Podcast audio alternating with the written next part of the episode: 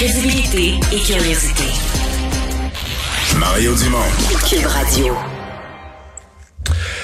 Un dossier quand même assez intéressant ce matin dans le devoir euh, sur le fait qu'Ottawa, l'immigration, Ottawa refuse de plus en plus d'étudiants francophones, notamment des étudiants euh, d'origine africaine, alors que et là on parle d'Ottawa, mais pour le Québec, sur le territoire québécois, alors que le nombre d'étudiants étrangers anglophones entre autres, évidemment, l'université McGill qui est très en demande mondialement, euh, pas nécessairement, c'est pas nécessairement une chose négative, mais quand même, je veux dire, si on laisse entrer des, au Québec des étudiants anglophones, on devrait avoir une ouverture pour les étudiants francophones.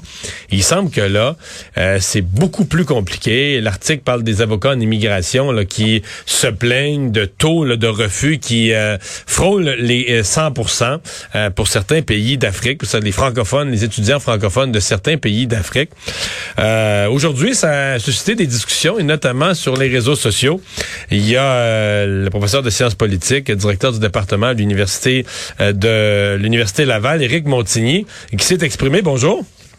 Bonjour Mario, directeur de programme. Directeur de programme de, sciences politiques. De, de, doctorat, exact. Quand la, réaction première en voyant ça, ça a été oui, absolument, on a ce problème-là. Ah, tout à fait. C'est un, un, problème qui est important. Puis pénalise des étudiants qui ont des super bons dossiers académiques.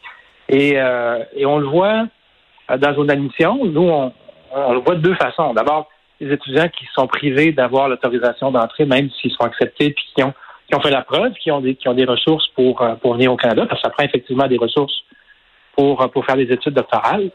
Mais des étudiants aussi qui se voient retardés dans leur, dans leur arrivée. Donc, cette session-ci, par exemple, des étudiants qui sont arrivés trois semaines, quatre semaines après le début de la session parce qu'il n'y avait pas les autorisations pour, pour arriver à temps. Donc, il arrive en retard, la session est commencée, à cause de l'immigration. Exact. Donc, ça passe sur un mauvais pied. Euh, et c'est un parcours important, d'abord d'étudier dans un pays étranger. C'est un investissement aussi considérable pour, pour, pour des gens qui, qui viennent d'Afrique de l'Ouest ou du Maghreb notamment. Mais vous autres, à l'Université Laval, il y a quand même un long historique, là, surtout aux études supérieures, là, maîtrise, doctorat, d'accueillir des étudiants francophones de, de l'extérieur du Québec. Oui, c'est un bassin important pour nous parce qu'il y a des liens historiques avec l'Université Laval et, le continent africain, mais aussi beaucoup de nos diplômés qui, euh, contribuent à la vie politique, à la vie sociale de leur pays. Et, il y a un rayonnement de notre université puis de notre département euh, sur le continent africain. On a des liens aussi de collaboration, de, formation continue avec plusieurs, euh, plusieurs cadres de différents pays africains. Et même là, on a eu des problèmes parce que euh, on donnait une formation de, pour des cadres parlementaires euh, ici à Québec à, l'Université Laval. Et on été obligé de délocaliser parce qu'il y avait trop de refus. Euh, Immigration Canada refusait trop de participants. Trois sur quatre étaient refusés pour des raisons qu'on s'expliquait très mal. Parce que pour la plupart de ces étudiants-là, c'était des gens qui étaient à l'emploi des parlements des pays d'Afrique de l'Ouest ou du Maghreb. Mais, des raisons que vous vous expliquez très mal à l'Université Laval, mais est-ce que Immigration Canada les explique, ces raisons-là? Est-ce qu'elles restent dans le, dans le néant ou est-ce que est-ce qu'on fournit une sorte d'explication du côté des autorités de l'immigration du Canada? Ben, régulièrement, ce qu'on a comme, comme, comme information de la part des étudiants, c'est que c'est un refus euh, sur la base d'une crainte qui n'ait pas les ressources suffisantes pour rester au pays ou parce que euh, il y a une crainte que les, gens restent, c'est tout ça qu'on a vécu, les gens restent au Canada après, euh, de façon non, autorisée. Et ça, ben... Euh, Mais ça, c'est plus pour les, anglo les, francophones que les anglophones? Ben, ce qu'on voit à la lumière des, chiffres dans le devoir ce matin, on ne connaît pas les critères sur lesquels se base Immigration Canada pour statuer de cette façon-là, mais ça semble être davantage le cas pour les francophones que pour les anglophones. Et ça, ça nous soulève des questions et un manque de transparence, vraiment. Comme si on avait un préjugé négatif à l'égard des étudiants francophones. Ben, c'est une crainte. C'est une crainte qu'on voit à la lumière de l'article, mais ça vient aussi confirmer euh, une perception qu'on avait, euh, mais même une incompréhension.